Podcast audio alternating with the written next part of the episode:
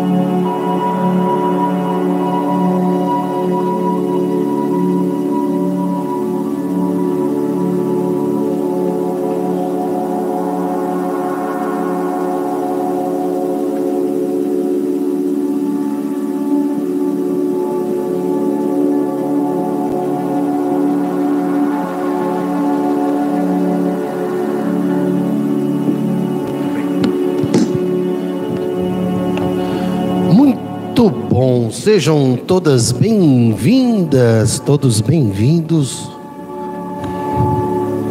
Hoje temos uma concorrência muito forte, porque nós temos o rodeio acontecendo com a Ana Castela. É, ela falou até que gostaria de vir aqui, mas tinha um compromisso lá do rodeio. Você conhece a Ana Castela, Eduardo, é, Paula? Você conhece, Jim? Conhece, Pedro? Também não.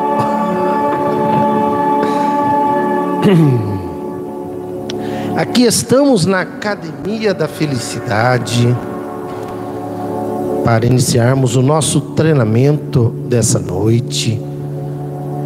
Uma noite chuvosa, fria, mas aqui dentro os corações estão quentes, pulsando, batendo forte para que a gente possa, nos próximos minutos, aprendermos, crescermos e mudarmos.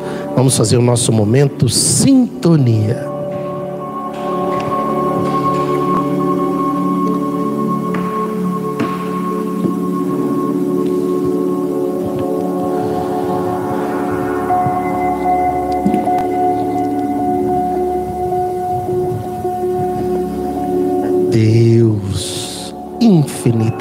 Infinitamente justo e bom, provedor de tudo para todas e todos, fonte do fluxo venturoso do amor absoluto.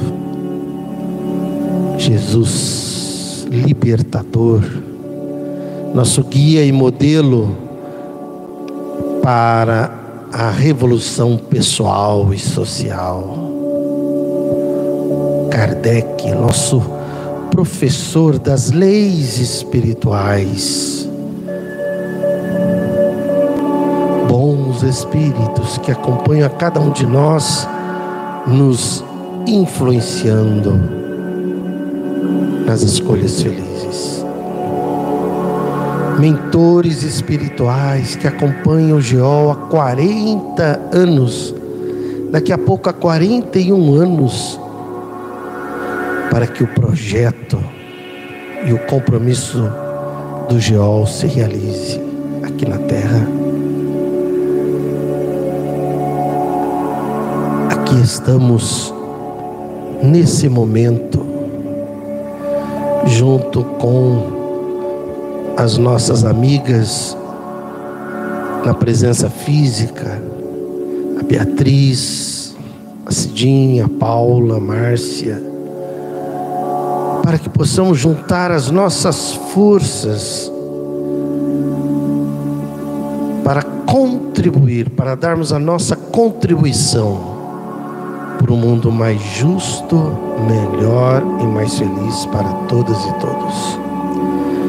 A você que nos acompanha pela internet, que você se sinta sensibilizado, provocado, provocada, sensibilizada para que algo aconteça dentro de você e você desperte para sempre para os valores espirituais. consciência de classe, que a compaixão, que o desejo de realizar a justiça social, que o bem comum possa atingir a todos nós de tal forma que acordemos todos os dias com esse compromisso de mudar o mundo, que a revolução social e espiritual se torne realidade, para que nunca mais alguém na terra tenha fome, não tenha onde morar, para que nenhuma guerra exista na terra para que nunca mais venhamos a fazer da adversidade entre os povos uma escolha, mas sim a fraternidade, para que a terra se torne depressa de regeneração. e que cada um de nós faça a sua parte.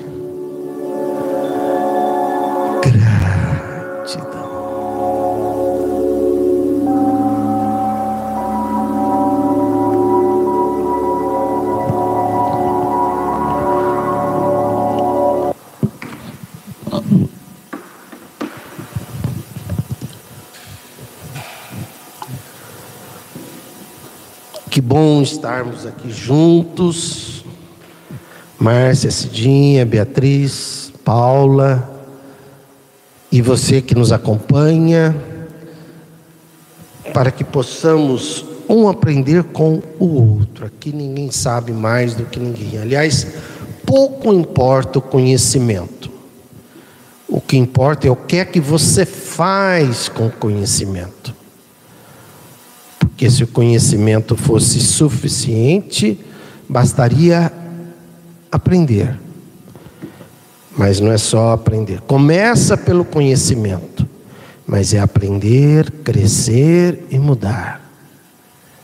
É tornar prático tudo aquilo que a gente aprende. E a Academia da Felicidade tem esse propósito, né? Ela ela provoca em cada um de nós uma reflexão, uma sintonia porque as coisas vão acontecendo e a gente corre o risco de se distrair, né? E o tempo está passando, né? Mais um dia, mais um dia, mais um dia. Não vai ter aquele dia que você vai falar, bom, agora eu vou levar a sério a vida. Né? Não vai ter esse dia. Esse dia deve ser todo dia. A sério no sentido de estar em sintonia, né? mas não com seriedade no sentido de sisudez, né? de cara fechada, nada disso. Nada disso. A proposta é alegria de viver, é a academia da felicidade. Né? O sofrimento não é uma lei divina, a dor não é uma lei divina. Sofrimento são consequências de escolhas infelizes que nós fazemos. O projeto é de alegria. Né? Quando a primeira história que Jesus nos conta, ou melhor, a primeira história que é relatada de Jesus no, no Novo Testamento, ele está numa festa. Né? Ele está numa festa, nas bodas de Caná. Está lá, né? Contando piada, tomando vinho, brincando, ironizando, é, dando risada. E então quer dizer, é um, é um convite, né? É um convite. E a nossa vida deve ser uma festa. E a alegria, a alegria, ela, ela, ela, ela muda tudo. Porque primeiro que a, com, com alegria é, você produz neurotransmissores. Você produz hormônios, né? Hormônios, você ativa o seu sistema endócrino. Muitas das nossas doenças surgem, inclusive, é, é, você ativa o seu sistema, além de endócrino, imunológico. Né? Então, alegria, alegria, isso, isso torna tudo mais leve, porque nós ainda estamos num planeta de provas e expiações, né? A gente está aí buscando soltar algumas, lançar algumas sementes de um planeta de regeneração. Mas não é um planeta de regeneração, ainda é um planeta de provas e expiações. Como é um planeta de provas e expiações, ao nosso redor ainda acontece muita coisa triste, né? muita coisa triste, muita coisa triste, quer dizer, inconcebível, por exemplo, né? é crianças morrerem de fome, crianças morrendo de fome, isso é muito isso é uma tragédia, por quê? Porque o nível de egoísmo, de orgulho nosso ainda é muito alto, quando a gente vai lá no Evangelho, mundos, planetas regenerados, que Kardec fala que todos os seus habitantes têm na fronte a palavra amor. E agora há pouco eu estava vendo um político falando no Congresso, né?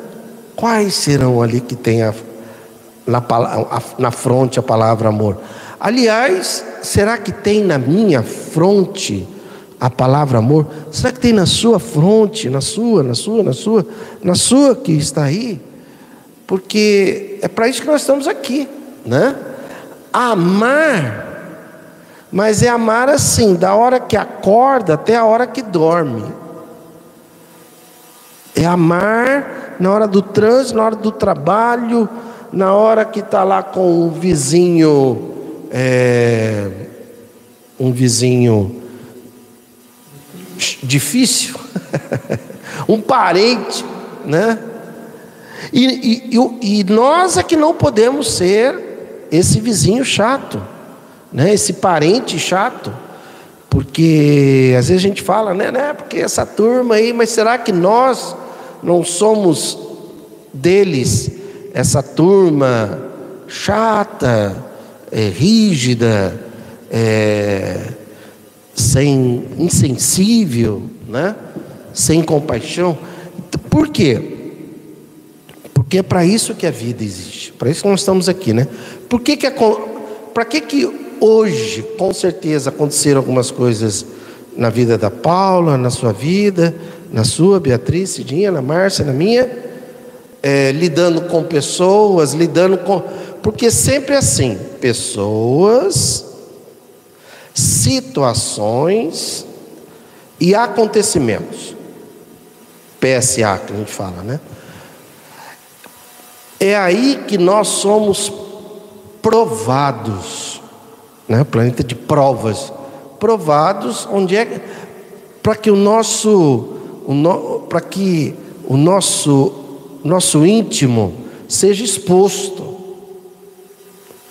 Então é diante de pessoas, situações e acontecimentos. Situação é onde você está. Isso uma uma definição da psicofelicidade, né?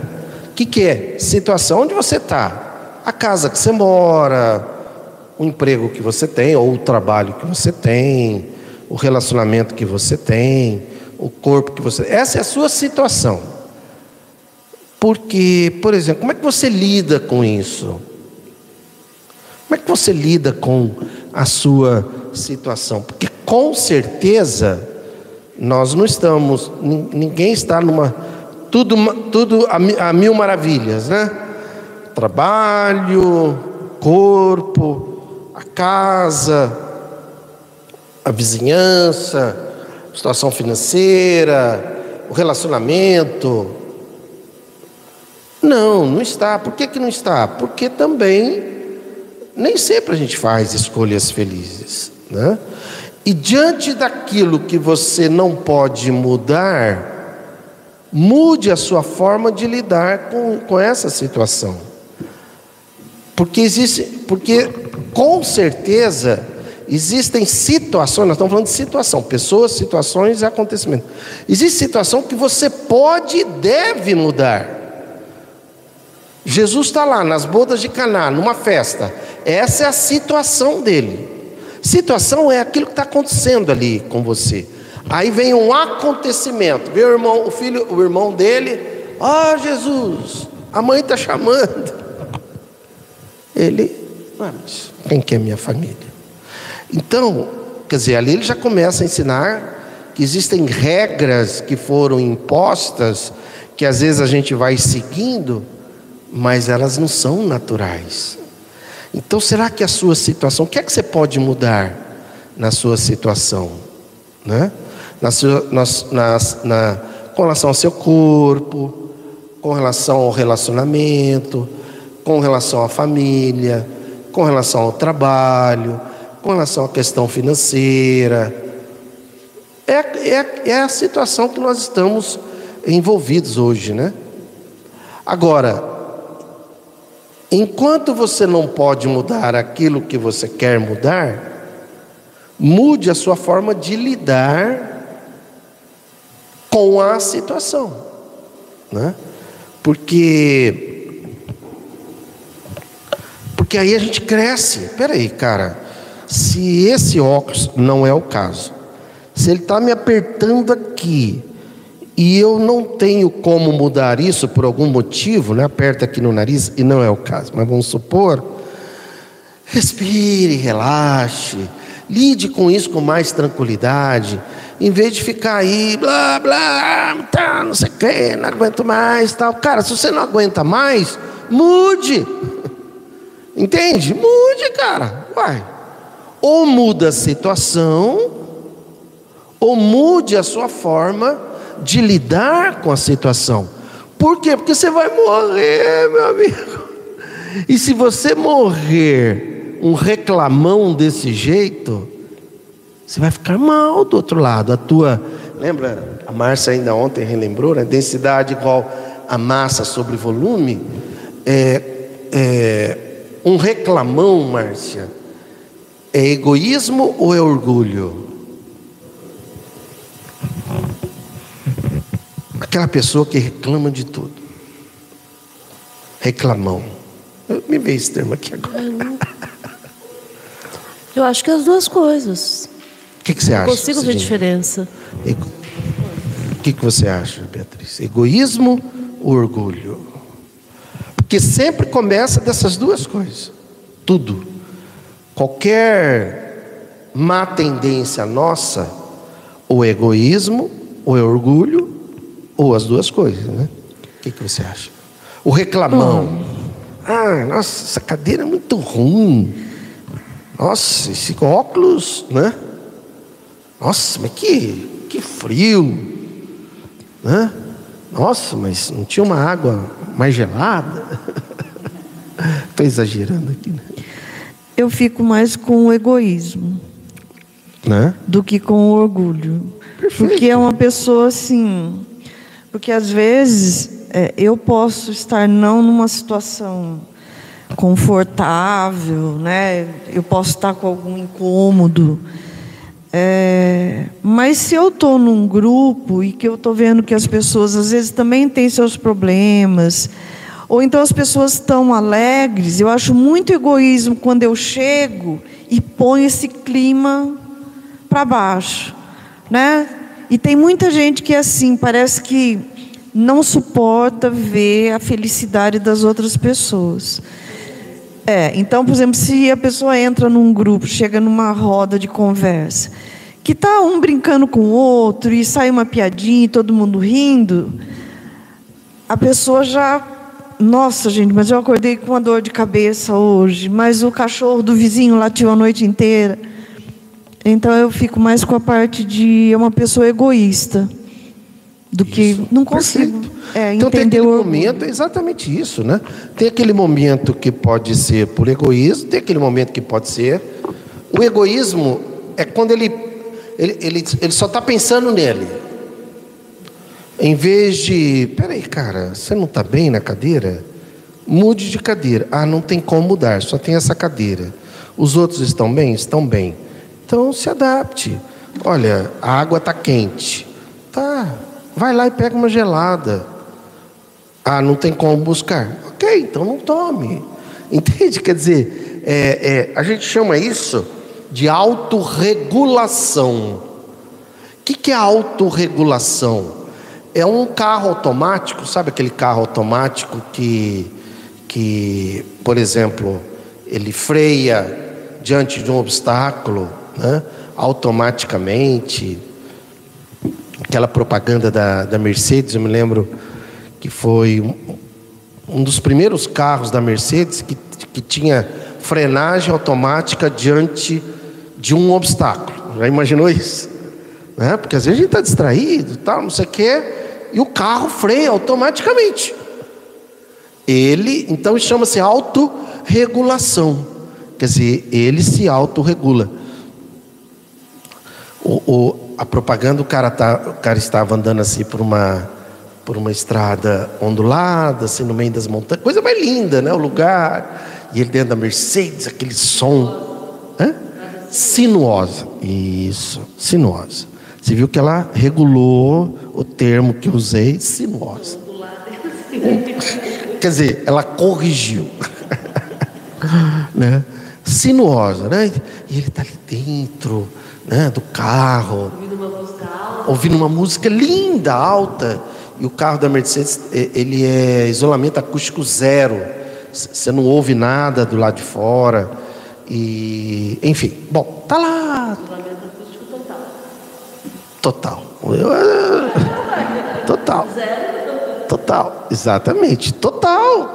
É total. E tá lá, né, tal, né?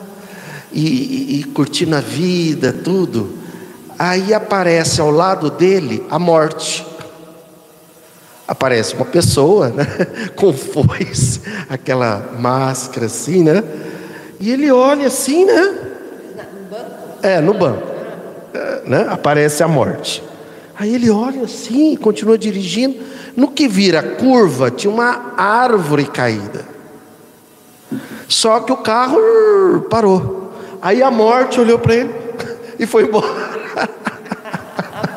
Ela não sabia que era o Mercedes. Né? Essa foi a ideia da coisa, né? Tipo assim, a morte, vou te levar. A hora que você virar aqui, você, né? Você vai ver o que, que te aguarda. Você vai cair lá embaixo, tal, né? Só que a hora que o carro virou, o carro viu que tinha uma árvore imensa caída no meio da estrada. Aí o carro parou, né? Aí ele olhou para a morte, a morte e foi embora. Aí ele que riu, né? O que, que é isso? Autorregulação.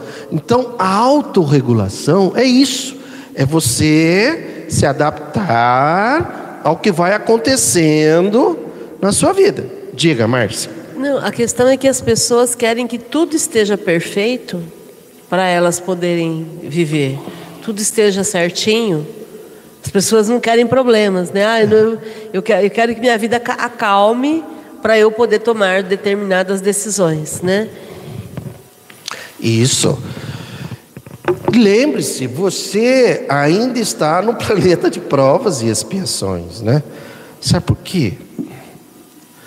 Porque você é ruim, cara. Sabe por quê? Porque eu sou ruim. A Márcia é ruim, a Paula é ruim, a Cidinha é ruim, a Beatriz é ruim. Nós temos um lado ruim ainda, onde o egoísmo e o orgulho se manifestam. De 0 a 10, nós estamos ali nota 3, 4. Você vê que nós não chegamos nem no meio ainda, que é o planeta de regeneração.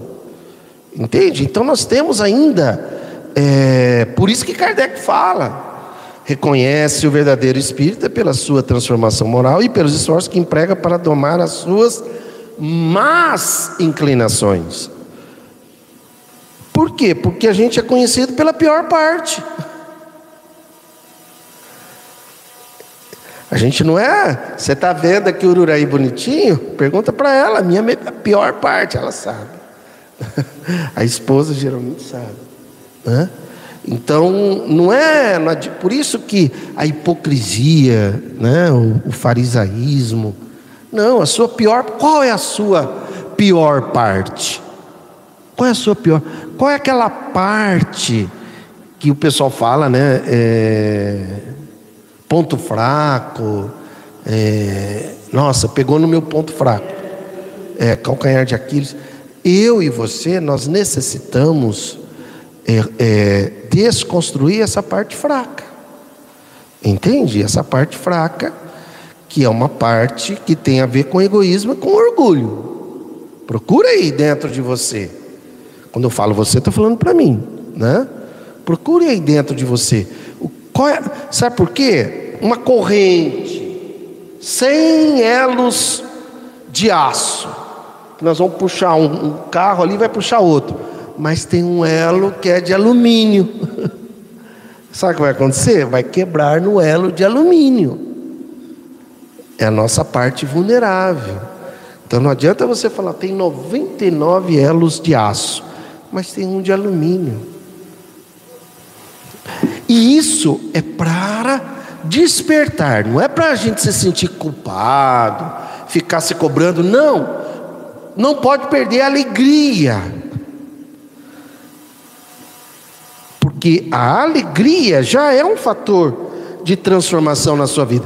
Se você já resolveu a questão do humor, já é uma grande coisa. Entende? Se você, dá, se você já tem o humor melhor, o humor na alegria, você não tem noção, você já resolveu uma grande coisa na sua vida, que é a questão do humor. Isso não é suficiente, lógico que a gente tem outras coisas. Então a alegria, ela vai, ela vai facilitar você resolver ou transformar uma má tendência numa boa tendência, né? É desconstruir egoísmo e desconstruir orgulho. Não perca tempo, sabe? Ah, vou fazer cursos de autoconhecimento com coach e tal, ok. Mas lembre-se que no frigir dos ovos é egoísmo e orgulho. Porque o egoísmo é você com o outro, e, e o orgulho é você com você. Diga, Cidinha. Não, essas reflexões, elas é, nos mostram assim o que realmente, um despertar para o que realmente importa, né?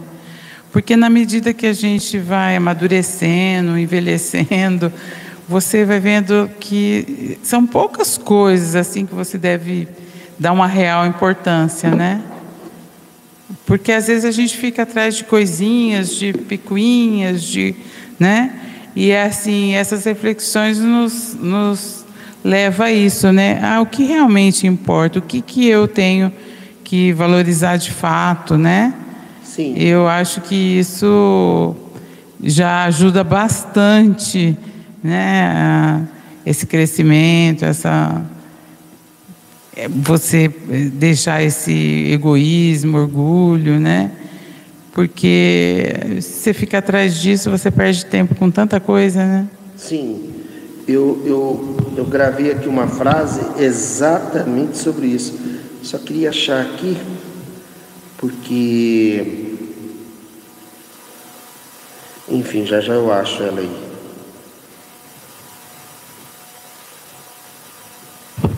E é uma coisa de todo dia, né? Todo dia. todo dia. Todo dia. Ah, já já eu acho ela aqui, porque é uma reflexão sobre isso. Que no final da vida, a frase diz mais ou menos assim: que no final da vida não vai contar nada materialmente, nada nada materialmente. No final da vida vai contar, ops, vai contar as suas construções afetivas. Entende? As suas construções afetivas. O que é que você construiu? Não é que você, puxa, chamei tanta gente, ninguém está aqui comigo. Não, se você está pensando isso, isso é egoísmo ou orgulho? Ajudei tanta gente e agora ninguém está aqui comigo. É egoísmo ou orgulho? Legal isso, né? tá? Mas será que eu não estou querendo, não estou pensando em mim? né? Tô pensando, é, oh, ajudei tanta gente, ninguém olha para mim, entende? Né? Mas pouco importa, egoísmo, orgulho. Entende como é que? Essa é a razão, é esse é o porquê estarmos aqui. É a sua transformação pessoal, né? É a sua transformação pessoal e o quanto você está fazendo pela transformação social, porque senão seria egoísmo. Se você só pensar na sua transformação pessoal, e muita gente pensa assim, né? Ah, o que importa é que é o que eu, que eu faço, né? Eh, não, o que importa é que eu não faço mal para ninguém e tal. Cara, mas o que é que você está fazendo pelo mundo? Aí já me lembrei de outra frase aqui também. Essa eu acabei de ver aqui agora. Aqui, ó. A sua missão está, Aristóteles, a sua missão está onde se cruzam seus talentos. Não sei se é de Aristóteles, não sei, eu não, mas eu achei a frase boa. Então esqueça Aristóteles. A sua missão está onde se cruzam os seus talentos e as necessidades do mundo. Olha que interessante isso. Onde é que está a sua missão? Onde é que está teu talento? Agora, pega o seu talento e olha para as necessidades do mundo. Onde que o seu talento pode ser útil para, nesse momento, transformar o mundo pela necessidade que o mundo tem do seu talento? Entende? É aí que você. É... Foi você que, você que mostrou um vídeo de um senhor que ficava olhando a distância de um lugar onde as pessoas se, se suicidavam? Eu postei esse vídeo. Lá no Japão. Lá no Japão, no né? Japão. Um senhor, olha isso, ele mora num local, ele é vivo. E já salvou dezenas de pessoas. 800 pessoas. 800 pessoas. Tem um lugar lá no Japão que as pessoas se matam. Ele descobriu isso, ele mora perto. O que, que ele faz? Com binóculos ele fica olhando. Olha isso, gente. O talento dele se juntou com uma necessidade e virou missão de vida. Quando ele percebe que tem alguém se aproximando lá, ele vai lá. Entende? Ele vai lá, e aí, né? Ele oferece um chá, ele leva para casa dele ali perto, ele conversa, ele acolhe, né? Entende isso? Né? O talento dele com a necessidade do mundo virou a missão dele. Vocês acham que ele vai ganhar a existência? Né? Entende? O egoísmo dele foi lá embaixo, por quê? Porque ele poderia, em vez de, ah, sabe, também cansei, querem se matar, se mate. Hoje eu vou ficar aqui e tal. Lógico que ele tem o direito, talvez de vez em quando, fazer isso, né? Mas ele não optou pela indiferença. Porque aí é o talento, quando eu tenho talento, eu posso fazer a diferença, mas eu fico quieta, aí eu estou sendo egoísta, né? É, verdade. Né? Eu tenho condições de ajudar, mas eu não faço nada e seguro para mim. E só eu me beneficio com o conhecimento, ou seja lá o que for. Né?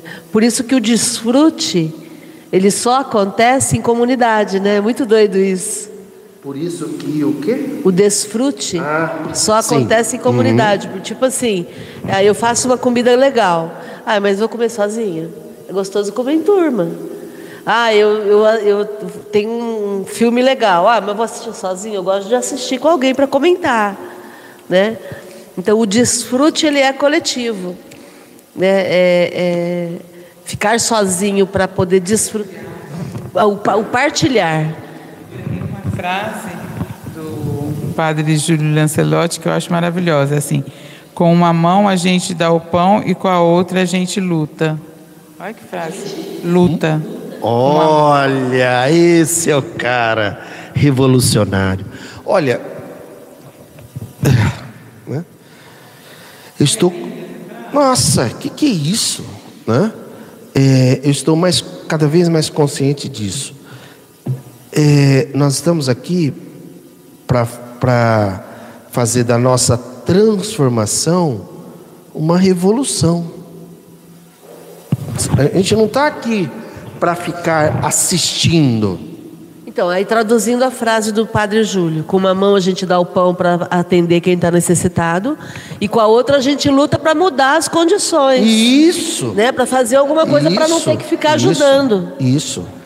E, e aí você pode lutar de uma forma assim é, local, ótimo, mas além disso, lembre-se de lutar aqui para mudar a mentalidade das pessoas, porque a grande revolução começa aqui. É, é, mudar a mentalidade, porque se não mudar a mentalidade, a pessoa continua fazendo a mesma coisa. É igual, por exemplo, dependência química, né, que a gente trabalhou e trabalha até hoje. Não adianta você falar para a pessoa, é, pessoa parar de usar droga. Ninguém para de usar droga, porque você manda ela parar de usar droga. Se fosse assim, era só chegar, ó, oh, para de usar droga. Ah, nossa, foi bom você ter me falado. Vou parar. Olha, já parei, aliás. Né? Por que, que não é comportamental? Aliás, nós conversamos sobre isso, lembra-se? Semana passada, né? Identidade psiconeuroemocional, sistema de crenças e valores, é, capacidade, comportamento num determinado contexto. Então não adianta eu ficar aqui querendo mudar o comportamento. Eu tenho que mudar a identidade, as crenças e valores. Senão a pessoa continua. A gente fala é, que ah, fulano parou de usar droga, né? Parou de usar droga, não, não. Parou de usar lá uma substância e voltou. Ah, porque eles falam, por exemplo, com relação ao álcool, ele só tampou a garrafa. Se não mudar aqui, volta a usar. Né? Diga, Paulo. Hum, eu estava né, pensando na palavra egoísmo e também na, no seu equivalente, na minha opinião, que é a omissão. Olha, perfeito. Por, porque eu, eu, percebo muitas pessoas que, que falam, que declaram isso. Eu não me envolvo por, com uma coisa, com outra. Ah, se está acontecendo uma coisa, eu não quero nem saber. Nossa, não é comigo não Perfeito. é comigo. Então a pessoa se omite. E nesse caso que o Uraí contou para a gente do senhor no Japão, que diante, que é uma tragédia, um suicídio é uma tragédia. Ele não só, não era coisa, quer dizer, ele não se omitiu então, quando a gente não, não se omite diante da verdade, diante da realidade, da possibilidade de fazer alguma coisa que está ao nosso alcance, porque nós sabemos que não somos perfeitos e não somos tão poderosos assim a ponto de, de mudar o mundo, as coisas, né? Perfeito. Mas eu acho a omissão algo que nós temos que trabalhar até na, na escola, na formação, na educação. Porque Sim. você não pode se omitir de algo que você está vendo, porque você acha, julga, uhum. julga que não é com você. Então isso é, é, é muito detalhe, sério. Esse é o, é o pior do egoísmo, a omissão. Né? Perfeito. E o detalhe é que na hora que a coisa aperta, Deus, me ajuda, me socorre. É, não sei se eu vou omitir, né? Igual você omitiu ontem acho que talvez eu vou apertar a tecla da omissão. Lembra que ontem você apertou? Não, Senhor, pelo amor de Deus. Entende? Então a gente não quer, a gente não conta com uma omissão divina. A gente não conta com uma indiferença divina. A gente não conta com um descaso divino. Né? Quando eu falo divino, estou falando desde os amigos espirituais, os bons espíritos e tudo mais. Mas muitas vezes a gente, né? Age comissão, descaso, indiferença. Márcia, é, lê essa frase aqui para mim, por favor.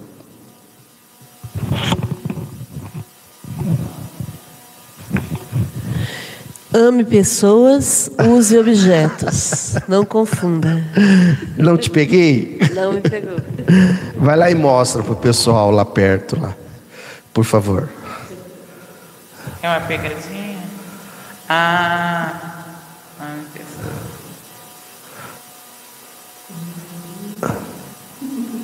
Mostra lá, Márcia, na câmera. Porque isso aí é, é, é a diferença entre, por exemplo, capitalismo e socialismo, materialismo e espiritualismo. Entende? É, isso aí é a diferença. Por quê? O que, que as pessoas fazem? Usam pessoas, amam coisas. Então, o correto é use coisas, objetos, ame pessoas, entende? E isso faz a diferença entre o capitalismo e o socialismo, o materialismo e o espiritualismo. Você vê como é, é sutil. Sutil, mas é fundamental. É sutil e é fundamental. Isso faz uma pessoa ganhar a existência ou perder a existência. Você conhece pessoas que usam pessoas e amam objetos. Você também conhece, você também conhece, você também, também, também, né? Mas nós estamos aqui para despertar em nós essa questão da espiritualidade, do, dos valores, e exatamente para aprender o que? Amar pessoas, usar objetos. E isso vai contribuir para a sua felicidade, né? Bom, então, ah, pode falar. Dar um depoimento rapidinho. A gente está com na quarta-feira na reunião mediúnica. O Natanael, que é um dos médiums, ele está psicografando uma história, né, de uma uma senhora. E é bem interessante. Ontem aconteceu uma coisa muito muito interessante que eu nem comentei com você. É, é uma senhora que é, é, é no, no, século XIX, na cidade de Campos, lá no estado do Rio de Janeiro. Ela tem, ela tem, ela é uma condessa casada com um conde e ela não pôde ter filhos. E como ela não pôde ter filhos, é natural se apegar a outras crianças. E aí um dia uma das escravas apareceu grávida, é na época da escravidão, apareceu grávida e então é século XVIII, né? Século não, século XIX, século XIX, é Brasil, é. Aí ela a, a escrava a escrava apareceu grávida e ela acabou acolhendo essa criança. E era uma criança que a escrava tinha tido relação sexual com algum homem branco. Então ela adotou aquela criança como sendo uma criança que ela ia cuidar, né? Aí, conforme ela, o tempo foi passando, ela era muito apaixonada pelo marido, o marido também por ela, e ela era uma pessoa muito boa. Pensa numa pessoa boa. Embora fosse escravocrata e tudo mais, ela era uma pessoa de boa índole, né? Viviam felizes naquele lugar. Até que um dia ele adoeceu e aí antes de morrer, ele, antes, eh, como ele estava muito doente, ele revelou a ela que, na verdade, aquela criança era filha dele. Numa das viagens que ela fez para a Europa, ele acabou caindo em tentação e atraiu. E ela então assassina ele com um travesseiro e se torna uma pessoa extremamente maldosa. E, e aí ela passa a vida dela perseguindo os escravos, machucando, maltratando. É horrível a descrição das coisas que ela fazia. Até que ela desencarna depois que ela matou, ela tem que esconder o corpo, né? tem que enterrar o corpo. E no momento que ela está indo enterrar o corpo, acontece uma tempestade e ela desencarna e não percebe que desencarnou. E aí então ela é recebida no plano espiritual por algumas pessoas que têm a maior boa vontade com ela, o maior cuidado com ela. E inclusive é recebida por ele. É, porque ele, ele a trata com o mesmo carinho, ele a amava muito, ela também o amava muito. Então, é uma história que me tocou tanto, e agora você falou dessa questão do, do ganhar a existência, né? E, e, é muito interessante porque é, essa, essa psicografia acontece uma, um capítulo por semana, então a gente está já há muito tempo acompanhando a história. E ontem foi muito emotivo porque ela era uma pessoa boa, ela tinha boa índole ela só se perdeu naquele momento em que ela se viu tomada pelo ciúme. É, e eles se amavam, e, é, e era uma vida feliz. Quer dizer, isso não pode ser tudo jogado fora, porque a pessoa fez uma escolha infeliz. Né? Então, depois, e depois que ela desencarna, como ela está perturbada, estava intoxicada pela maldade, ela não aceita, ela, ela, ela o chama de Conde de Araque. Né? Ela fala, saia daqui, Conde de Araque. Né? Então é muito interessante ver isso na, ao vivo e a cores na vida da gente. É, como que não tem transformação instantânea. O que tem é esforço. E aí, uma vez que você tenha feito algo de bom, isso não se perde. Do mesmo jeito que quem faz algo ruim também não se perde, vai ter que pagar por isso, vai ter que prestar contas disso, né? E, e, e o fato dela ser escravocrata, de ser maldosa e tudo mais. Mas eu só queria trazer essa questão quando você falou de ganhar a existência. O que, que a gente está fazendo de fato com a nossa vida, né? Só queria comentar isso. E o ciúme, ele é do egoísmo ou do orgulho? Entende? Você vê como. né? Ciúme não é ciúmes, tá, gente? Não tem plural em emo... é, ciúme. Assim como tem saudades, né? É ciúme. O ciúme é do egoísmo. Ele é meu. Ele é meu. Né? E é uma coisa que a gente sempre conversa aqui no, na academia, né? E fora daqui também, aliás, fora daqui conversamos mais explicitamente ainda. Ninguém é de ninguém, cara. Ninguém é de ninguém. Você não se deu conta disso ainda? A que você morrer, você vai ver, você vai, de repente, ah, mas e meu pai? Que pai, cara? Ué, mas meu filho, que filho? São espíritos. Agora, você tem afinidade? Tenho. Ah, então vocês vão poder se encontrar, mas não que, né? Que é seu filho, é para uma conjunção aqui enquanto na terra. Aliás, tem um, um argumento, um, um, um, fato que quebra né, essa coisa de ele é meu, ela é minha. Cadê nas dez últimas encarnações seus pais, seus filhos, seus maridos, suas esposas. Entende? Está tudo assim. Ó. Por quê? Porque você é princípio inteligente do universo. Isso não é princípio inteligente da rua Bernardino de Campos 2235, apartamento 12. Isso não é princípio inteligente de Rio Preto, do Jardim Maracanã. Isso é do universo. Aliás, ontem fez um ano do, do telescópio James Webb, né? E nós estávamos vendo as imagens. Aí eu comentei com a Márcia. Vocês chegaram a ver as imagens? Viu, né? Falei, Márcia, é isso que a Condessa Paula relata. Já imaginou vendo isso tudo ao vivo, né? Livre, voando no universo. Enquanto isso, a gente está quem quebrou meu copo? Como que quebraram meu copo? Aquele era meu copo preferido, entende? Estragou meu dia. Estragou. E tem mais. Muito bem. Estragou meu dia. Quebrou meu copo. Ah, estragou meu dia.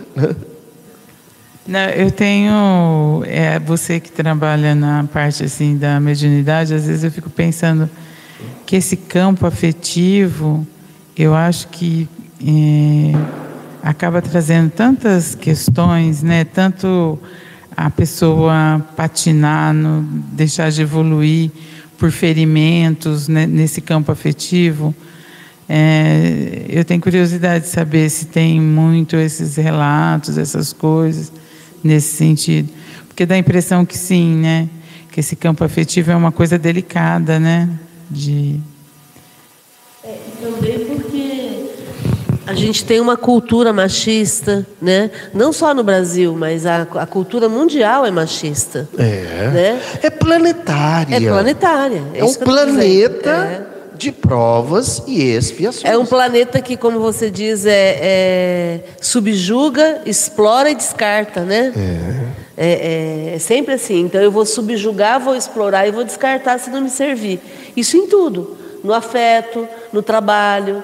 Né? O funcionário, eu vou subjugar, pagar o mínimo possível, explorar e a hora que ele não puder mais trabalhar, eu vou descartar.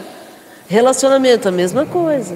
Né? É, é, é, acordos comerciais, subjugar, explorar e descartar. Quer dizer, é, é, é uma mentalidade da Terra que está mudando. Sim. Está mudando. Estamos, lembre-se, nós estamos num momento de transição. Você está participando desse momento de transição? É com você. Você está participando, você, você está saindo do capitalismo e indo para o ecossocialismo na mentalidade. Você está saindo do materialismo, indo para o espiritualismo. Você está saindo da meritocracia e indo para a consciência de classe. Você está saindo da, da, in, da desigualdade e indo para a justiça social. Você está saindo do racismo, indo para o antirracismo, do machismo, indo para o antimachismo. Enfim, onde é que você está? Porque se você está com a mentalidade sintonizada no momento de transição, você já não está mais lá atrás. Porque tem gente ainda que, né, né, nossa, não tem nem noção do que está acontecendo. Sabe aquela história? tem um grupo menor de humanos, seres humanos aqui na Terra, que sabe o que está acontecendo. Tem um grupo um pouco maior menor sabe... faz acontecer. O grupo um pouco maior assiste o acontecer. E não. O, e o não. grupo, e o grupo pera, imenso. Não, só um minutinho. É isso, isso. Tem um grupo menor que sabe o que sabe que. É, acho que eu estou muito. É, que sabe o que está acontecendo. Tem um grupo um pouco maior que assistem às coisas que estão acontecendo. Agora tem um grande, a grande massa que nem sabe o que é que está acontecendo. Ah, sim, misturei. Tem um grupo, enquanto isso, tem também um grupo menor que sabe o, o que sabe. Tem um grupo menor, maior, que sabe o que não sabe. Por exemplo, tem coisas que você sabe que você não sabe. Agora, tem coisas que você sabe que você sabe. Você sabe o seu RG, Beatriz? Você sabe o RG da Cidinha? Então, tem coisas que você sabe que sabe. Agora, agora pegou. Chegou no ponto. Chegou, engatou. Tem coisas que você sabe o que você sabe. Um, grande, um grupo maior sabe o que não sabe. Agora, o que nos aguarda é aquilo que a gente nem sabe o que não sabe. Entende? Tem coisa que a gente sabe que sabe. Tem coisa que a gente sabe que não sabe. Mas o infinito que nos aguarda é aquilo que a gente nem sabe que não sabe. Na verdade, sabe muito pouco. Né? É, exatamente. Então que a gente esse, né, esse sabe muito pouco é aqui. Agora o infinito, cara, é aquilo que a gente nem sabe que a gente não sabe. E você vai ficar parado. Você vai morrer e, e, e vai descobrir, puxa, eu poderia ter feito mais. Isso aqui, olha, o pastor Hermes Hernandes, é um. Eu tenho dificuldade em falar essa coisa de pastor, padre, porque é uma coisa da religião, né? principalmente pastor. Mas esse cara, ele é progressista, ele é de esquerda, socialista. É, não é o Henrique. Não, é o Hermes Fernandes. Recomendo ele na, nas redes sociais. Hermes Fernandes. Ele é super criticado. Olha o que ele fala aqui.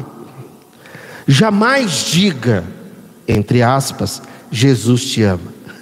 Imagina um pastor falando isso porque é a coisa mais, é a fala mais comum entre religiosos. Ah, Jesus te ama. Olha o que ele traz, aquilo que eu nem sabia que eu não sabia. Entende? Eu não sabia que eu não sabia isso. Jamais diga Jesus te ama a quem você não for capaz de amar e servir. Jesus não pode amar por você. Nossa, aí já, já pá, né? já foi aquele. Jesus não pode amar por você. Como é que você fala Jesus te ama? Dizer Jesus te ama pode ocultar um ódio inconfessável por quem tem coragem de ser autêntico, em vez de se esconder atrás de uma religiosidade de fachada. Olha a profundeza disso. Não diga Jesus te ama a quem você deseja ver no inferno pelo simples fato de não ser como você. Entende isso? Então, jamais diga Jesus te ama a quem você não for capaz de amar e servir. E daí Jesus te ama. Tem outra, Deus é fiel, né? Cara, e daí? Isso é coisa de religião. Religião é uma mentira. Três coisas que Uru, isso é coisa do Ururaí, tá? Primeiro, religião é uma mentira. Segundo, a política que muda o mundo. E terceiro, o sexo é livre. Mas essa é a conversa é, para o ano, é, segundo semestre. Então, jamais diga Jesus te ama. A questão é, você ama? Essa é a questão, cara. E, é, e daí? A questão é se você ama. Então, naquilo que a gente está falando, pessoas, situações e acontecimentos. Amanhã, assim que eu e você e você e nós acordarmos, nós vamos ser submetidos a pessoas, né? A, a situação é aquilo que você está inserido. E acontecimentos. E aí? Como é que você vai lidar com isso? Né? É, aí tem uma palavra que eu gostaria, assim, essa questão do esforço. A gente precisa se esforçar. Mas vamos só refletir um pouquinho. Sim, a gente precisa se esforçar, ok. Mas deixa eu te perguntar uma coisa. Cidinha, se tiver 10 mil reais em, din em dinheiro, uma pessoa da sua confiança, tudo, uma pessoa de liga e fala, Cidinha, tem, tem 10 mil reais em notas de dinheiro aqui, verdadeiras, tudo certo, te aguardando, tudo certo, tudo certo. Você pode vir buscar agora? Você iria? Sim. Você sentiram que ela se esforçou muito ou, ou foi uma coisa assim rápida, natural? Foi muito rápida. Quase rápida, né? Quase assim, pode ir agora? Dá licença. Eu iria. Eu vou buscar os 10 mil reais.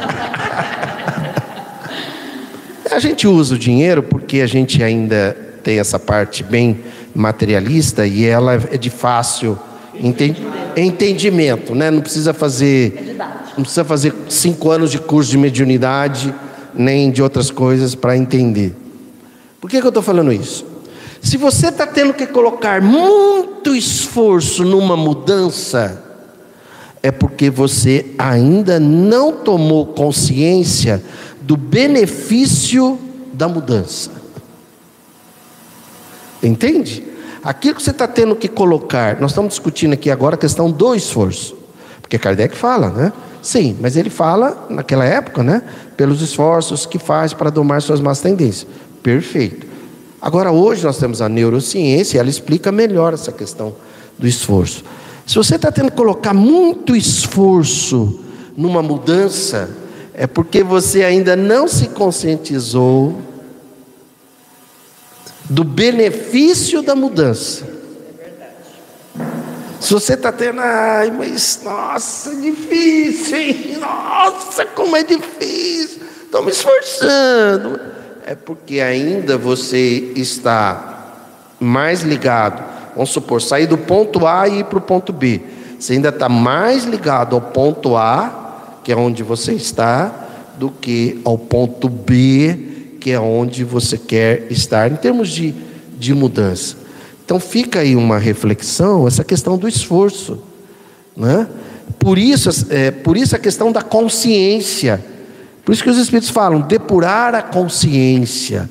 Por isso que à medida que a gente vai depurando a consciência, vai ficando mais fácil deixar de fazer algumas coisas e fazer outras que a gente não fazia. Porque a gente vai entendendo essa questão do egoísmo e do orgulho. Do egoísmo e do orgulho. Quer dizer, nós ouvimos a história dessa pessoa, a questão do ciúme. Puxa, quanto que eu sou apegado, hein? Então a gente vai. Essas histórias esses, vão forrando o nosso inconsciente e vai facilitando a nossa transformação. Nós ouvimos hoje a história do, da, desse senhor que, que fica lá e salva pessoas do suicídio. Quer dizer, isso tudo vai mobilizando a gente, né? Márcia, quer ler para nós aí os, os presentes para a gente partir aqui pro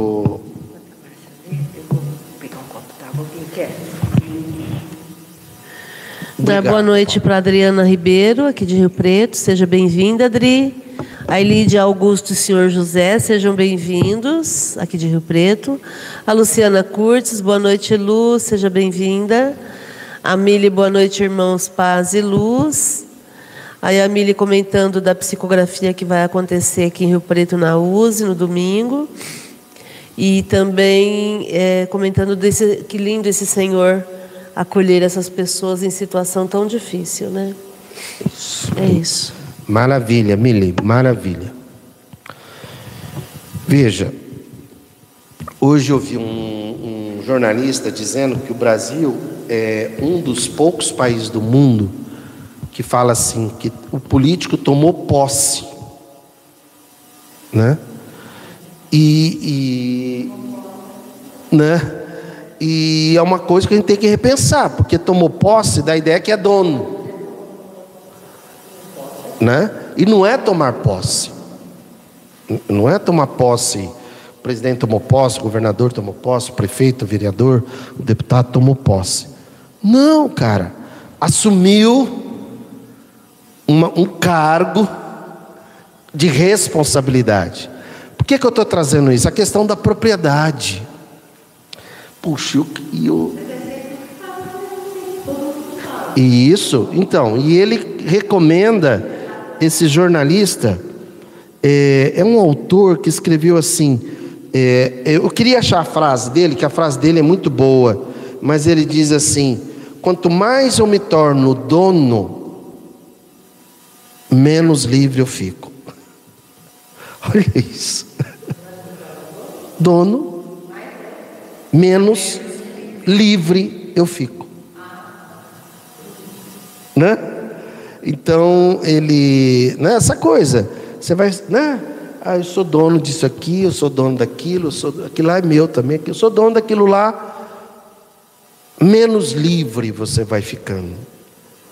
Porque nesse mundo capitalista, materialista, é, a coisa, de novo, né? A coisa, a pessoa faz com que a coisa tome conta dela.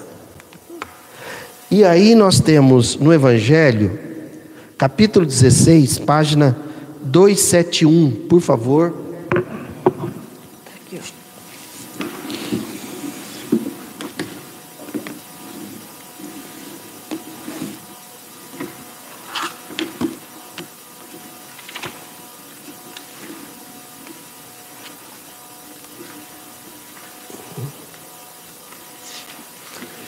É, Kardec traz a reflexão a verdadeira propriedade. Quer dizer que existe o quê? Se ele fala em verdadeira propriedade, é porque existe a, a, falsa. a falsa propriedade. E se a gente tomar por verdadeiro aquilo que é falso, É a mesma coisa você juntar uma mala cheia de dinheiro, aí de repente alguém chega e fala: Peraí, cara, deixa eu ver esse dinheiro aqui. Cara, é falso. Já imaginou isso? Né?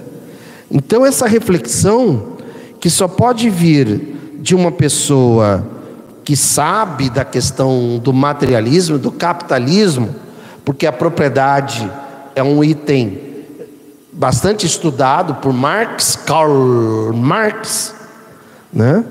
Kardec então traz para nós a verdadeira propriedade. É, é uma mensagem de Pascal, e se der tempo depois, a gente vai ler de M, Espírito Protetor. Cidinha, você começa a ler para nós, por favor? A verdadeira propriedade, item 9.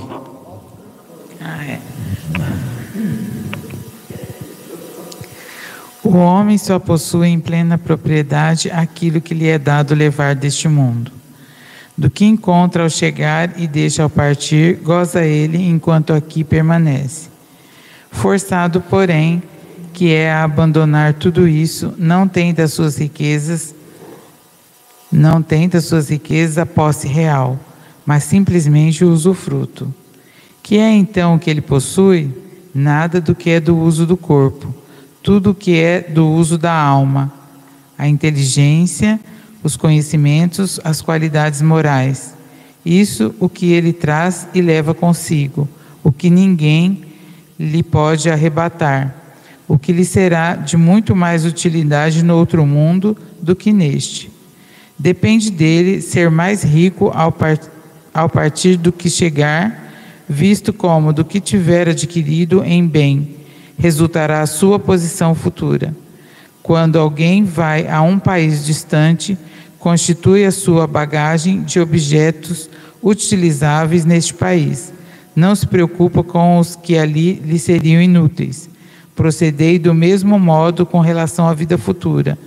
Aprovisionai-vos de tudo o, o que de lá vos possais servir. Pronto. Quer comentar? Faz um comentáriozinho, alguma coisa, por favor. Ah, é o, a proposta do exatamente de você dar valor às relações, né, ao que você é sobre o que você ama, né?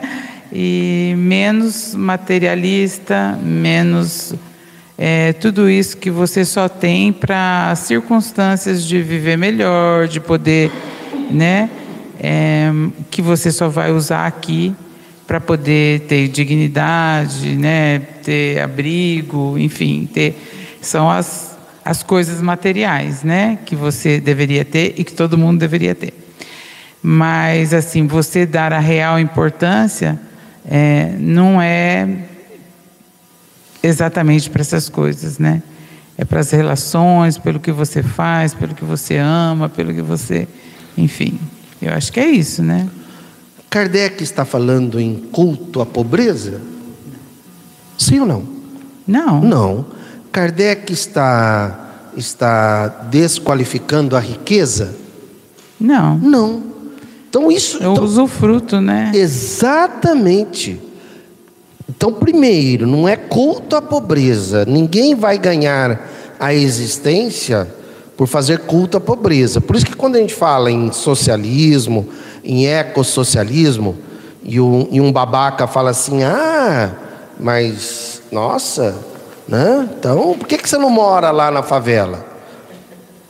Por que, que você isso? Aquelas bobagens de pessoas ignorantes, né?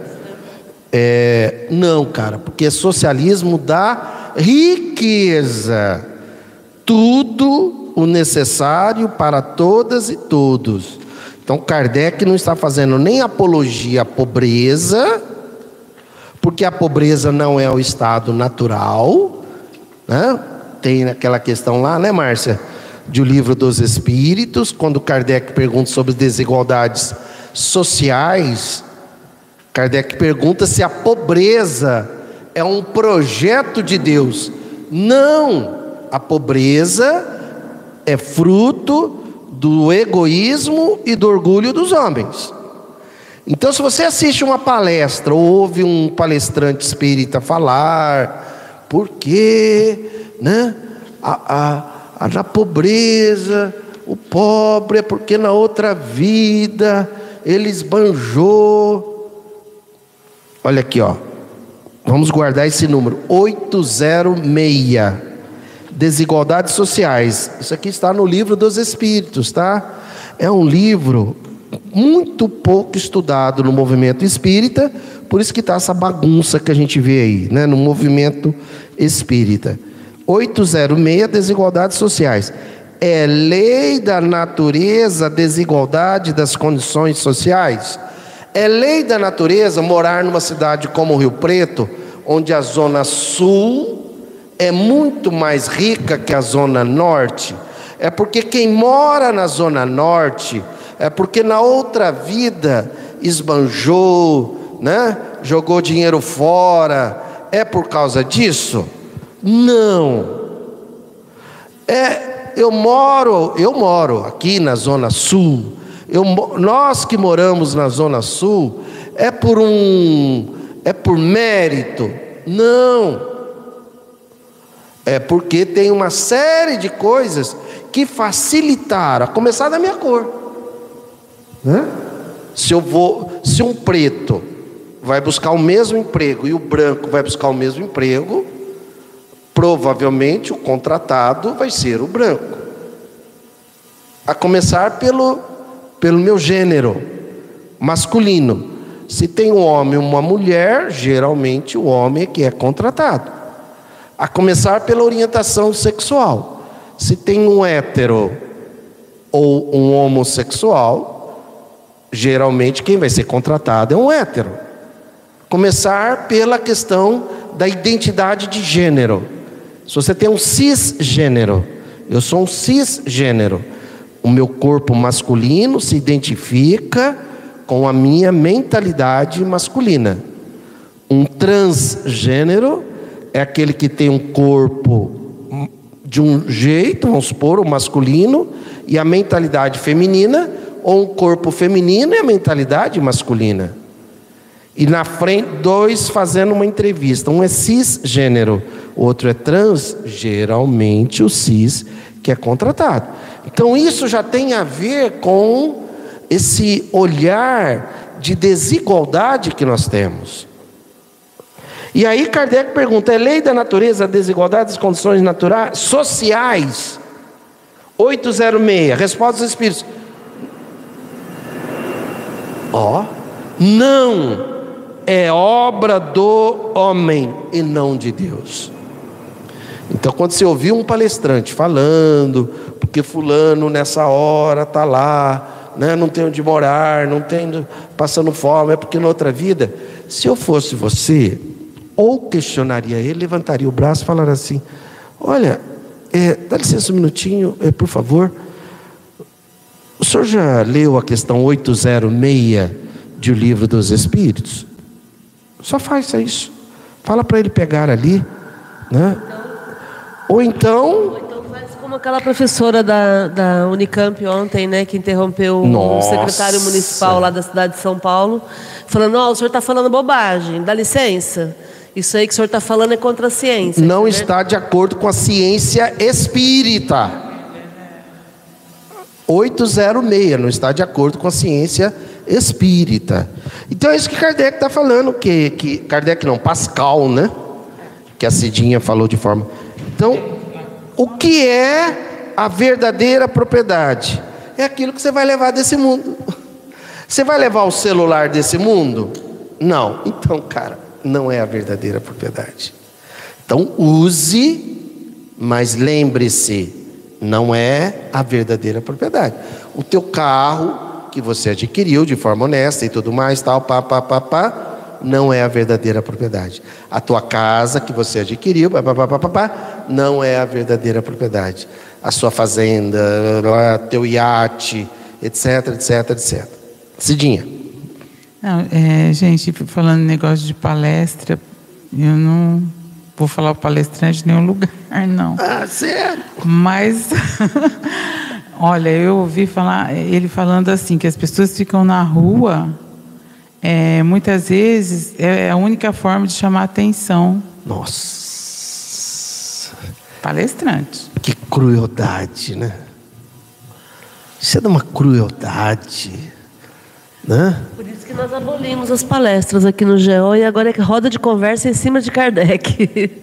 Isso é de uma crueldade, uma falta de compaixão. Falta de compaixão. Entendi. Maldade. E, e ignorância do espiritismo, inclusive. Questão 806. 806. Então, verdadeira propriedade é aquilo que você vai levar desse mundo. Daquilo que você encontrou quando você chegou e vai deixar o partir, vai ficar aqui, cara. Não é teu. Você está você tá morrendo todo dia atrás. Você tá, se você todo dia está correndo atrás daquilo que você acha que é a tua verdadeira propriedade, não é, está correndo atrás do nada. Então, por favor, legal, maravilha, construa sua riqueza material, espalhe a sua riqueza material, mas lembre-se,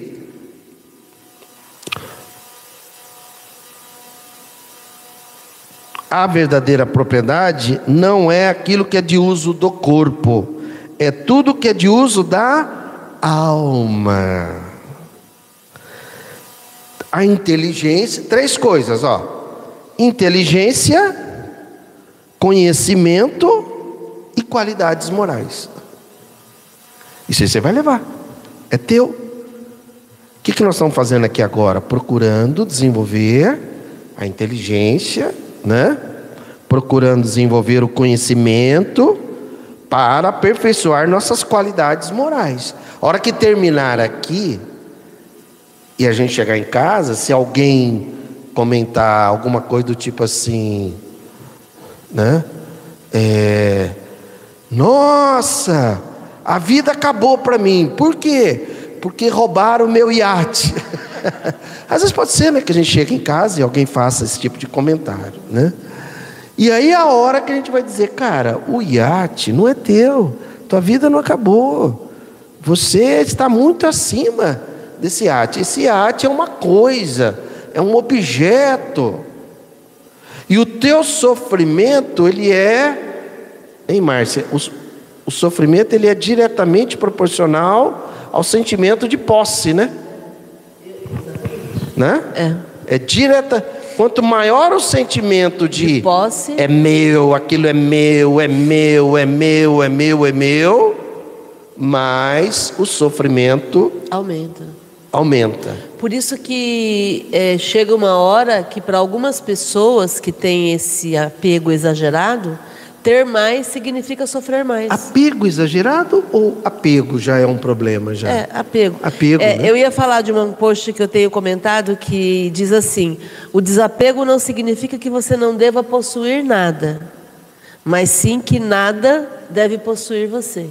Ah, Porque as pessoas materialistas, para combater essa questão do desapego, elas vêm com aquela ideia assim: ah, mas eu estou aqui na terra, eu preciso aproveitar enquanto eu estou aqui na terra. Sim, então usufrua, que é o que ele fala aqui. É aquilo que você goza enquanto você está aqui. Sim. Isso te pertence, você tem o direito de gozar. Usufruto, use. É, e se você tem muito, usufrua, usufrua muito. Tá tudo bem, tá tudo certo. Então, não, você pode usufruir quanto você quiser. Quando você começa a ter consciência social, Aí- você começa a perceber que, que também pode partilhar. Aí vem a partilha, né? É, e aí você começa a perceber uma multiplicação que o dinheiro não faz. Que é a multiplicação do, do- do- do- da gratidão, do amor. Que é uma coisa que não tem dinheiro que pague, né? Então o processo é um processo de, de limpar a mente das mentiras que contaram pra gente. Porque contaram pra gente que é ter e contaram pra gente que é se apegar para não perder. E aí quanto mais eu Ter e tenho, reter, né? tem pessoas que têm medo de ficar rica. Eu, eu já atendi situações assim. Eu tenho medo de ficar rica e me perder. E não saber lidar com isso. Então é melhor, melhor ser assalariado, porque aí eu não preciso me preocupar com nada. Continua ainda perturbado. É, também não é bom, né? Continua perturbado. Porque a questão Também não, não é é, bom, não é a coisa, a questão é o uso. Isso. Não. É. se for natural. Sim. Sim. De forma obsessiva, né? Sim. Aí ela sai do, do ideal, né? Sim. Mas buscar melhorar, eu acho que faz parte. né? Lógico. Inclusive, É porque você pode partilhar melhor. né? Isso. A gente foi ensinado que, que é a diferença de ambição E ganância. e ganância. A gente foi ensinado que a ambição é ruim. Mentira. A ganância é ruim, porque na ganância é a qualquer preço. A ambição não é ruim, porque querer, ninguém aqui está querendo, tá querendo ganhar menos o mês que vem. Ai, não, mês que vem, se Deus quiser, eu vou receber menos. Não. Não. É, entendeu? Então, é, é ter ambição, sim. Ambição é algo bom. Só que as Lei pessoas. do progresso. A ambição seria da lei do progresso. É. Só que as pessoas demonizam a ambição para a gente ficar quietinho no nosso canto. Olha, fica quietinho aí porque você não sabe como é difícil ser rico. Você não sabe como é difícil ter, ter bens. Né? Olha, o, o, a pessoa que tem muita coisa, ela não tem paz de espírito. Então, a gente, por isso que a gente fala socialismo da riqueza.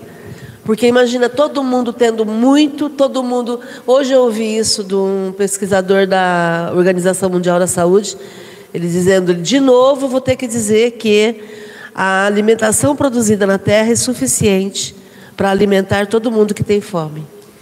Todo mundo. E, e eu digo mais, ele até colocou isso: é alimentar mais de uma vez. Né? Então a gente tem, só que está mal distribuído. Então imagina todo mundo ganhando bem, todo mundo tendo satisfeitas as suas necessidades, todo mundo usufruindo e todo mundo se desligando disso no momento que desencarna. E eu vou aproveitar isso aí que você falou. Por que, que a gente fala em ecossocialismo e não apenas em socialismo? Porque tem a questão do produtivismo.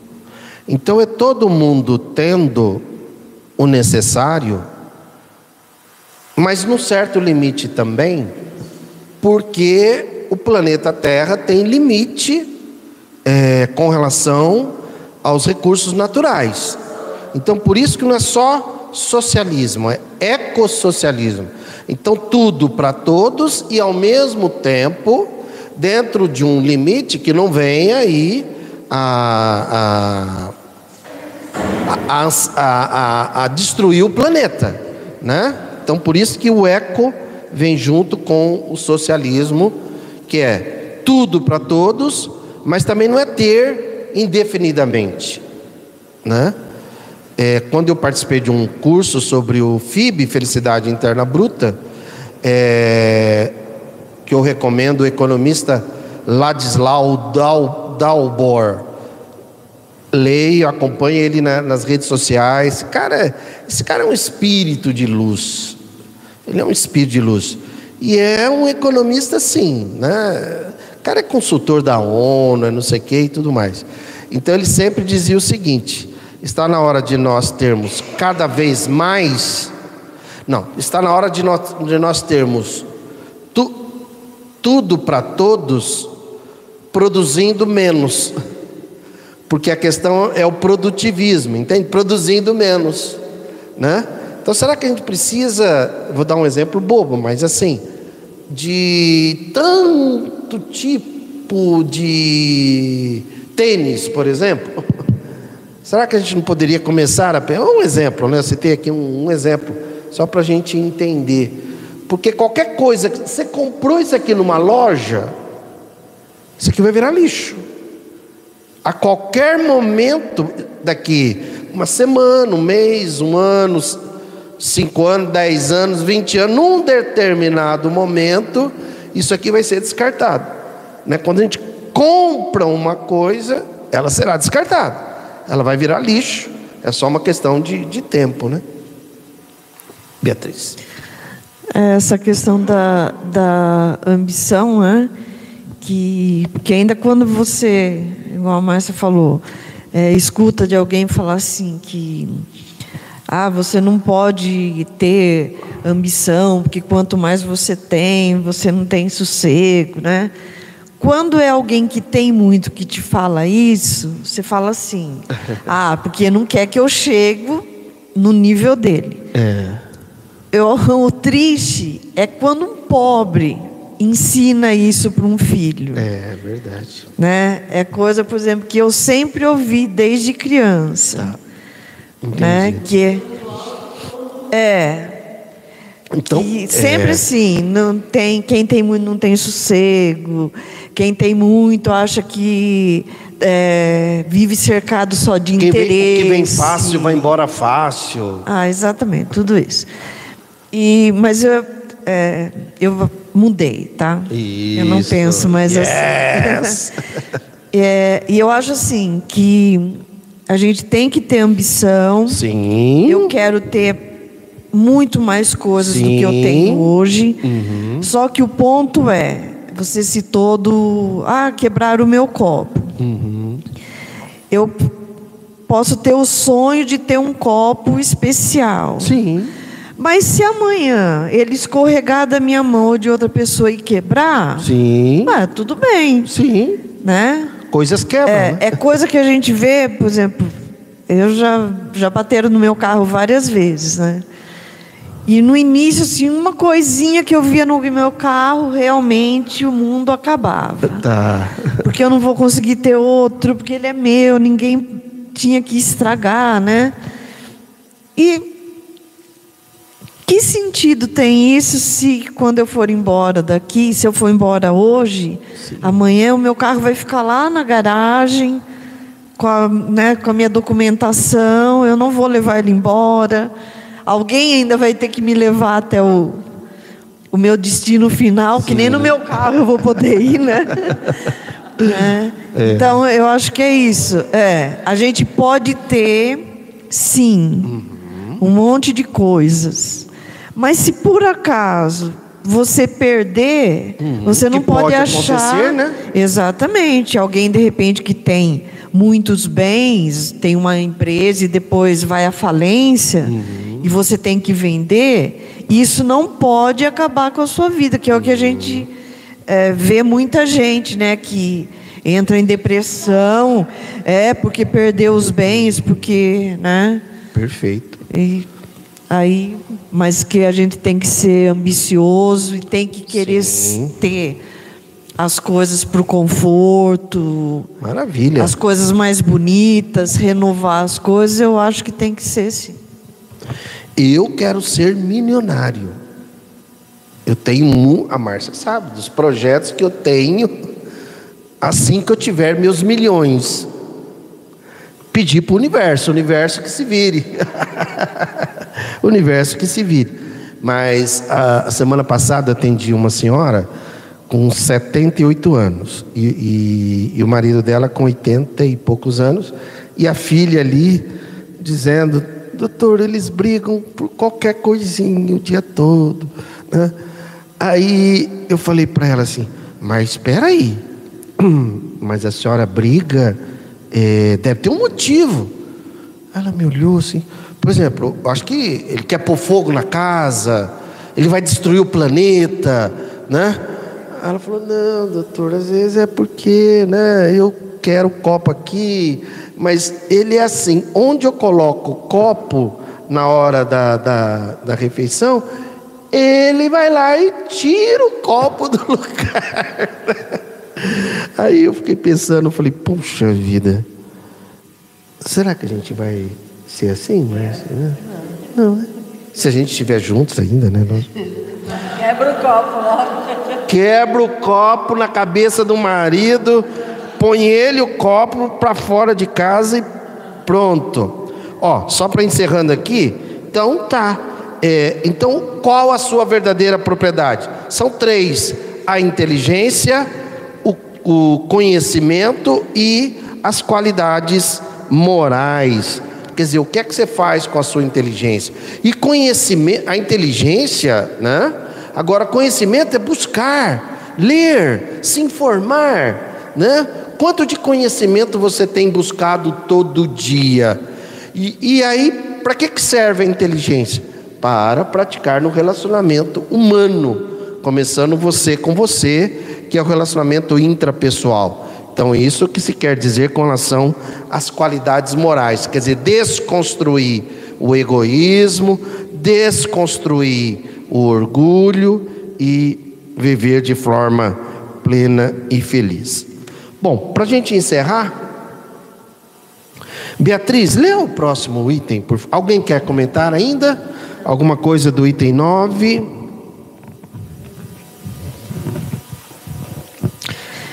E Al... tem, desculpa, só um minutinho. Tá. Quer dizer, também a gente reavaliar as coisas que a gente tem ali no nosso dia a dia, as coisas simples, né?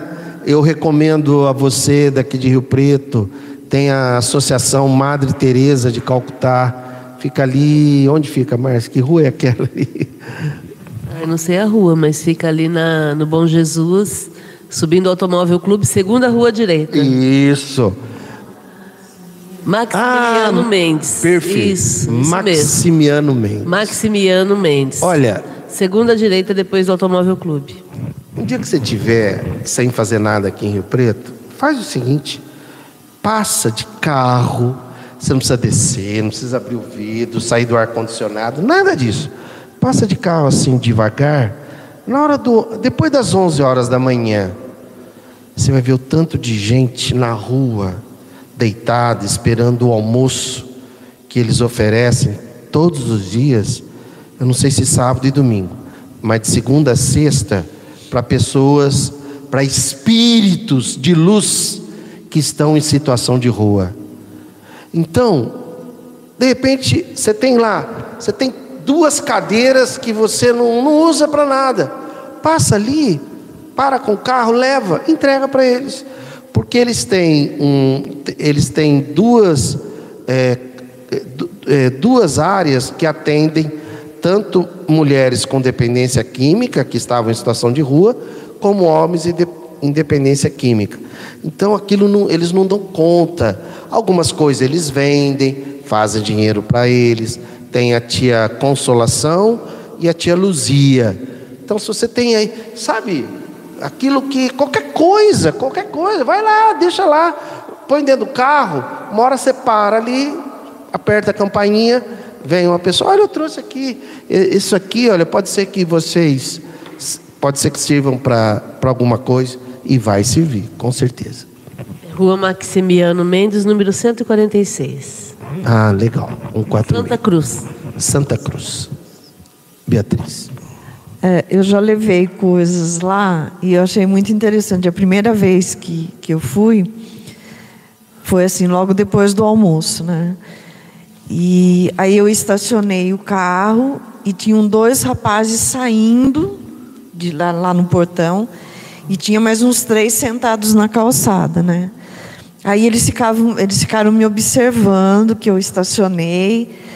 E acho que eles iam embora, mas aí eles perceberam que eu cheguei, eles ficaram, aí eu escutei um falar assim: ai, quem sabe ela trouxe alguma coisa. Vamos ficar aqui, vamos esperar um pouquinho. Olha aí, tá vendo? Né? Entendeu? Então, é, a necessidade deles é tão grande de. Eles não sabiam nem o que eu tinha ido levar. É, perfeito. Né? Mas, ó, vamos esperar um pouquinho que pode ser que ela trouxe alguma coisa que ia servir para eles, né?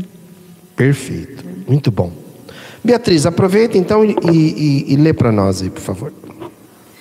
Ao viajante. Ao viajante que chega a um albergue, bom alojamento é dado se o pode pagar. A outro, de parcos recursos, toca um menos agradável. Quanto ao que nada tenha de seu, vai dormir num, numa enxerga o mesmo sucede ao homem a sua chegada no mundo dos espíritos. Depende dos seus haveres o lugar para onde vá. Não será, todavia, com o seu ouro que ele o pagará. Ninguém lhe perguntará: quanto tinhas na terra? Que posição ocupavas? Eras príncipe ou operário? Perguntar-lhe-ão: que trazes contigo? Não se avaliarão os bens nem os títulos, mas a soma das virtudes que possua. Ora, sob esse aspecto, pode o operário ser mais rico do que o príncipe, do que o príncipe. Em vão, alegará que antes de partir da terra, pagou a peso de ouro a sua entrada no outro mundo. Responder-lhe-ão: os lugares aqui não se compram, conquistam-se por meio da prática do bem. Com a moeda terrestre, has podido comprar campos, casas, palácios. Aqui tudo se paga com as qualidades da alma. És rico dessas qualidades? Se bem-vindo e vai para um dos lugares da primeira categoria, onde te esperam todas as venturas. És pobre delas? Vai para um, das, um dos da última, onde serás tratado de acordo com, com os teus haveres. Pascal. Genebra, 1860. Quer comentar, Beatriz? É aquilo que a gente já, já falou várias vezes é, é aqui né, na, na Academia da Felicidade, no, no GEOL, né? É, tudo que a gente vai vai levar e vai esperar do, do mundo depois que a gente da vida, né? Depois que a gente desencarnar, é baseado no que a gente, nas ações que nós tivemos aqui, né? Então não importa se eu era é, pobre, se eu morava na rua, se eu morava num palácio, né? Porque se a gente for ver, então, ah, todos os que passam fome hoje vão ter um lugar especial. Né? Se a gente for levar em conta pelos bens, ah, os ricos, ah, eles vão ter um cantinho lá, é, separadinho, porque eles têm que, é, tipo, entre aspas, pagar pela riqueza que eles tiveram aqui. Né? Então, é, eu entendo que não é assim. Né? Você pode até ser ser abastado aqui, ser rico alguma coisa, mas se você tiver todos esses esses sentimentos, essas atitudes de, de inclusão social, de, de com o que você tem, você dá oportunidade né, para as outras pessoas. É, é aí que, se a gente chegar assim, ah, a gente vai para o céu ou para o inferno, né? Se existisse essas duas coisas, é, não é pelos bens que você. Ah, então você era bonzinho, você ia na, na igreja ou no culto todo domingo, toda semana. É, você tem um, um lugar especial. Né? Exatamente. Quer dizer, não é o. Não são os seus bens, é o seu bem. E o detalhe é que ele fala isso, né? É, as virtudes Quais são as suas virtudes? Você vê, a gente ainda é tão materialista que é, é natural, né?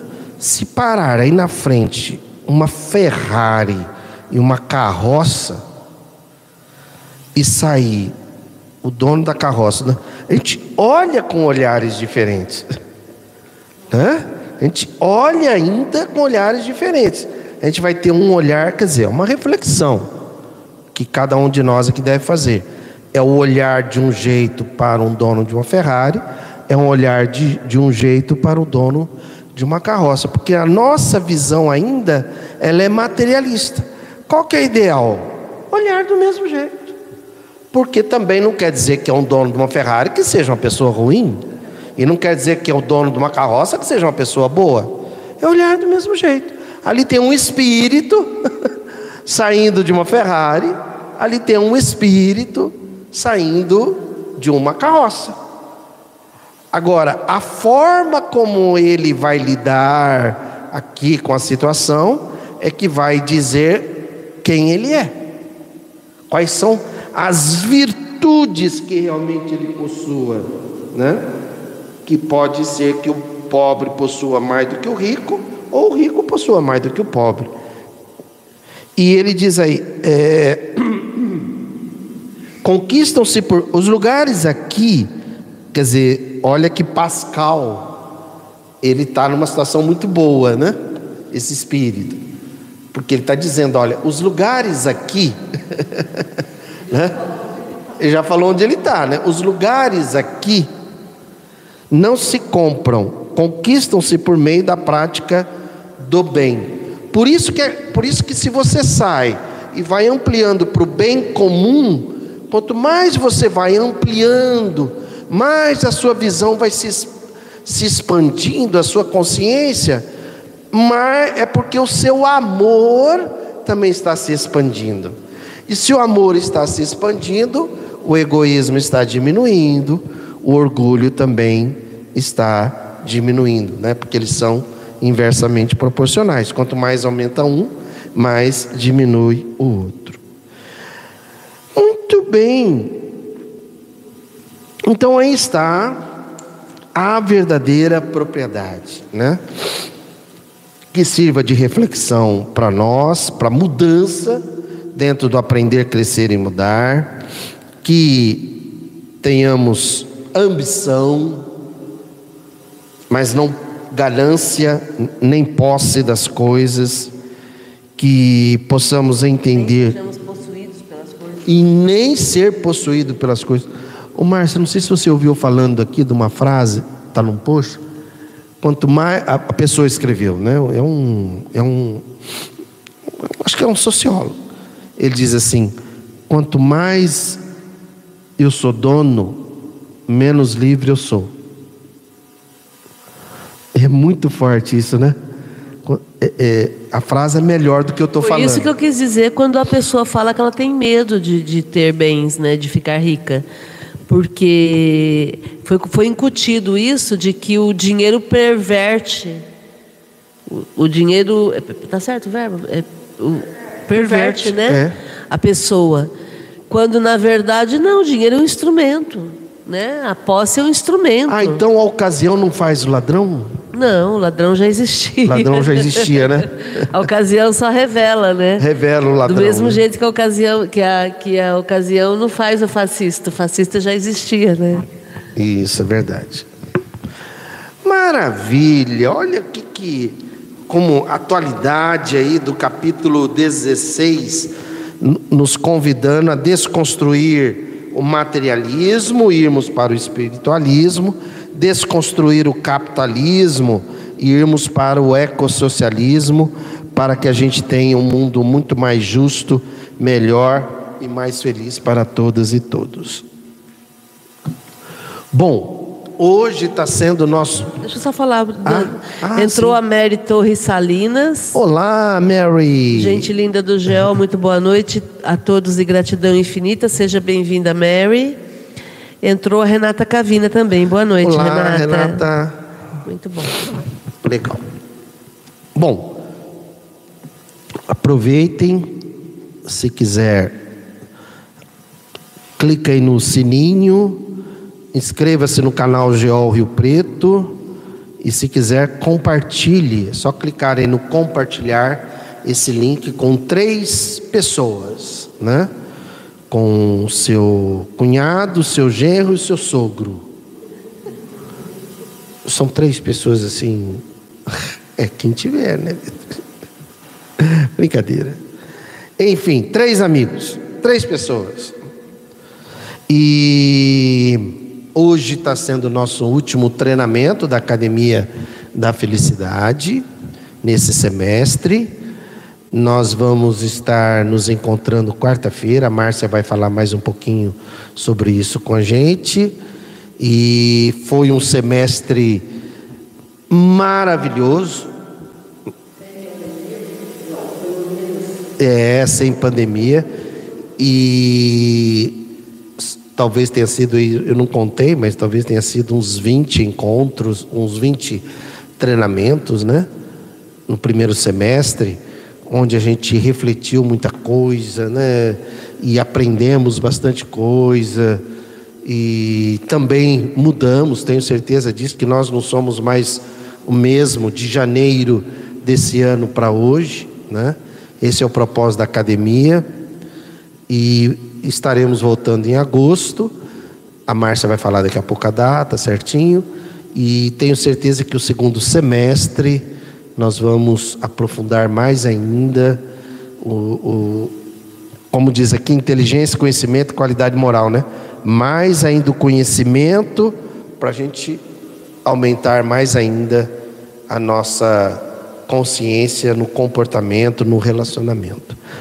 Gratidão a vocês, Cidinha, Beatriz, Paulo e Márcia, que permaneceram na trincheira durante todo esse semestre, né, com todas as guerras que aconteceram, né? Isso é muito bom. Gratidão, gratidão a você que nos acompanha aí online e sinta-se abraçada, sinta-se abraçado e gratidão mesmo, né? E Márcia, não, nós vamos entrar de férias, né? Então a Lu perguntou aí. Só um momento, Márcia. Aqui não é igreja, aqui é uma escola. Então, escola tem férias, né? Então, é isso. a Luciana Curtis perguntou: vai mudar o dia da café ou não, Lu? Não vamos mudar nada. A gente só vai tirar alguns dias de férias, então nós vamos interromper hoje a café e vamos retomar as atividades do GEO dia 7 de agosto nasce numa segunda-feira, né? Então, dia 7 de agosto. 7 de agosto, segunda-feira. É, a gente vai interromper a café hoje. Segunda-feira nós temos ainda a roda de conversa do Livro dos Espíritos. Ah, é. Então segunda ainda tem, é. né, Mar? Segunda Isso. semana que vem. Semana que vem, na segunda, nós temos a, a roda de conversa do Livro dos Espíritos. Depois, na quarta-feira, a gente vai fazer a comemoração de 41 anos do GEOL. Então, quero convidar a todas e a todos que estão aí nos acompanhando para estarem presentes aqui fisicamente. A gente já está é, costurando uma programação bem legal, né, é, com música, com participação de algumas pessoas e com os comes e bebes, né? Então fica aí o convite para todo mundo trazer um prato de quitutes e o refrigerante para a gente poder é, é, confraternizar e, e, dar boas risadas e aproveitar. De repente o refrigerante o geo. O espaço do geo. Ou não? Não. Né? É, não, é, é. o que sobrar a gente Cada um doa. traz aquilo que quer é, tomar, cada um né? traz o que quiser e aí o que sobrar a gente faz uma doação, não tem problema. Tá bom? Fica aí o convite. Já está, já temos uma atração confirmadíssima, que é o Evandro Oliva. Né? Já fechamos o contrato, já paguei já os direitos autorais. É né? Tá tudo certo. O Evandro gentilmente é, vai fazer a, a, apresentação de alguns números. É, tem pessoas que não conhecem o Evandro Oliva cantando. Né? Ontem nós tivemos uma pessoa dizendo que não conhece, vai trazer a mãe, vai trazer a cunhada para conhecerem. Então é uma ah, oportunidade legal para a gente trazer as pessoas para conhecerem tá? o Trazer, convidar conhecidos, amigos. Isso. Né? Então fica aí o convite para quarta-feira, dia 19 de julho de 2023, 41 anos de GEOL, às 20 horas aqui. Ok? Maravilha. Então, segunda-feira estaremos aqui, Livro dos Espíritos, e quarta-feira, festança aqui no GEOL, a partir das 21, 20 horas. 20 horas. Temos, inclusive, né, Márcia, a gente tem confirmações programadas de alguns espíritos de luz, né? Não sei se você ver, tudo bem. Se você não ver, mas eles estarão aqui, né? E, enfim, vai ser um, vai ser um, um momento de um orvalho de luz que irá se espalhar por todas as mentes que aqui estiverem presentes. Combinado? Gratidão e felicidade.